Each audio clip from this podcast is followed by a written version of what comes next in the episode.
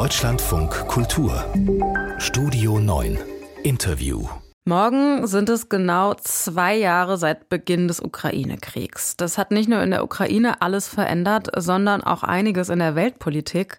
Wie hat sich die geopolitische Lage seit dem 24.02.22 verändert? Wo stehen wir gerade und worauf kommt es jetzt auch besonders an?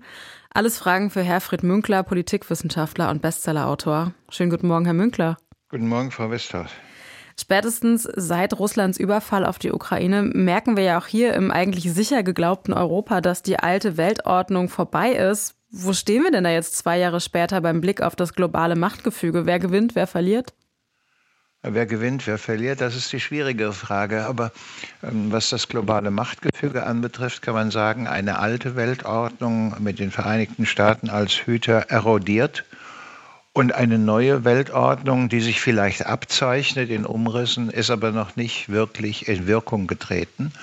Und die Folge solcher Übergänge, die man ja auch historisch betrachten kann, ist eine Intensivierung und Verlängerung von Kriegen, äh, die nicht nur an der Peripherie einer Ordnung stattfinden, da finden sie häufig und äh, meistens unbeachtet statt, sondern bis ins Zentrum der Ordnung vordringen. Und hm. das kann man sagen, sind diese drei Kriege, die uns zurzeit ähm, stärker beschäftigen.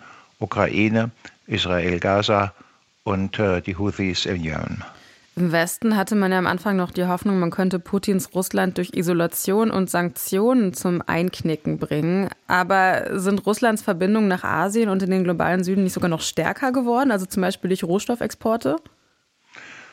Das ist wohl so, nicht? Ähm, man hatte im Westen die Vorstellung, ähm, entlang der Charta der Vereinten Nationen, dass äh, Angriffskrieg ja untersagt ist, dass man, wenn so etwas passiert, mit wirtschaftlicher Macht und nicht mit militärischer Macht, dem Einhalt gebieten kann.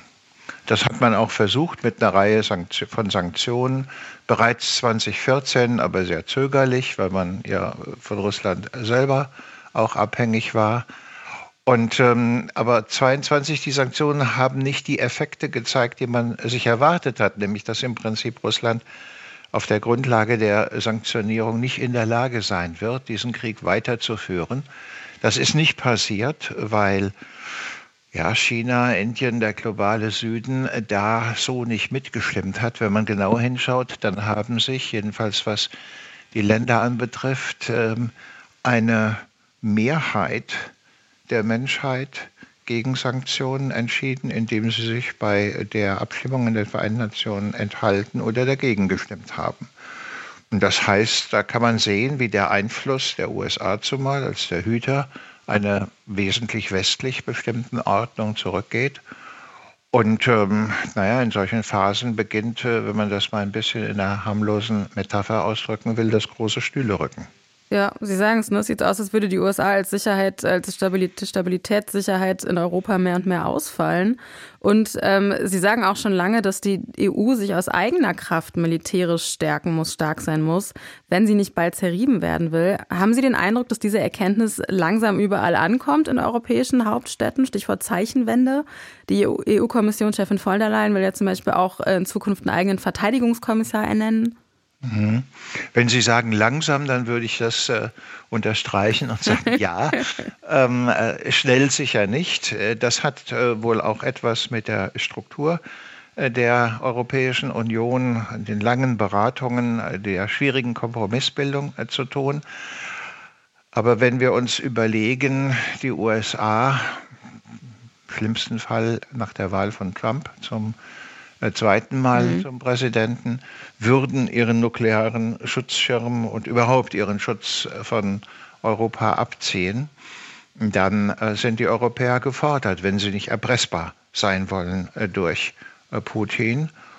Und ähm, darüber müssen sie sich Gedanken machen, wie sie sich äh, da aufstellen wollen, welche Fähigkeiten sie brauchen, äh, um, sagen wir mal, den russischen Drohungen standzuhalten und sich nicht ähm, bei jeder ähm, bei jeder Bemühung aus dem Kreml ins Boxhorn jagen zu lassen, einerseits und andererseits, ähm, wie sie auch gegenüber den Vereinigten Staaten nicht erpressbar sind. Denn wenn wir uns vorstellen, Trump würde sagen, okay, ich halte meinen Schutz über euch, wenn ihr eure Wirtschaft völlig von China entkoppelt. Mhm. Ähm, dann würde das für die Europäer und vor allen Dingen für die Deutschen eine wirtschaftliche Katastrophe äh, darstellen.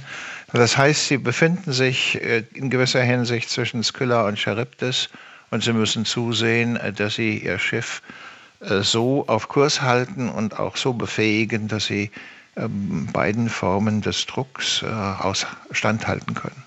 Deutschland will ja seine Verteidigungsfähigkeit stärken und ausbauen, aber fast alle politischen Akteure sind sich da einig, dass es dafür eigentlich sehr viel mehr Geld braucht, ähm, als irgendwie aktuell da ist und als aktuell dahin schieben kann in diese Verteidigungsfähigkeit. Ähm, und das ist nicht so einfach. Haben Sie den Eindruck, dass die Politik das hinkriegt?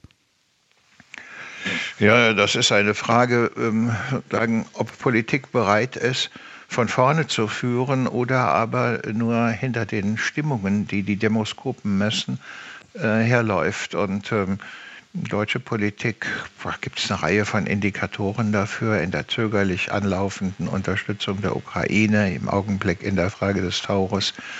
Ähm, schaut auf der einen Seite mit Besorgnis äh, auf Kreml-Reaktionen, aber andererseits auch mit mindestens so großer Besorgnis auf das, was die äh, Demoskopen sagen, wie denn die Stimmungslage in der deutschen Bevölkerung im Hinblick darauf sei. Und ähm, statt zu überzeugen und voranzugehen, äh, schleicht die Politik doch über weite Strecken äh, da hinterher.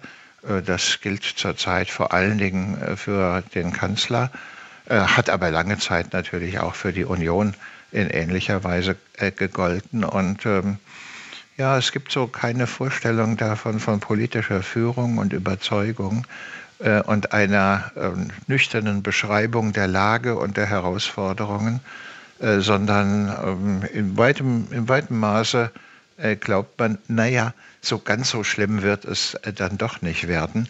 Ich glaube allerdings, dass die gegenwärtige Situation allen Grund dazu gibt, nicht von Best Cases, sondern von Worst Cases auszugehen. Der Politikwissenschaftler Herfried Münkler hat uns im Deutschlandfunk Kultur analysiert, wie zwei Jahre Krieg in der Ukraine die Weltpolitik verändert haben und auch die Politik in Deutschland. Vielen Dank, Herr Münkler. Gerne.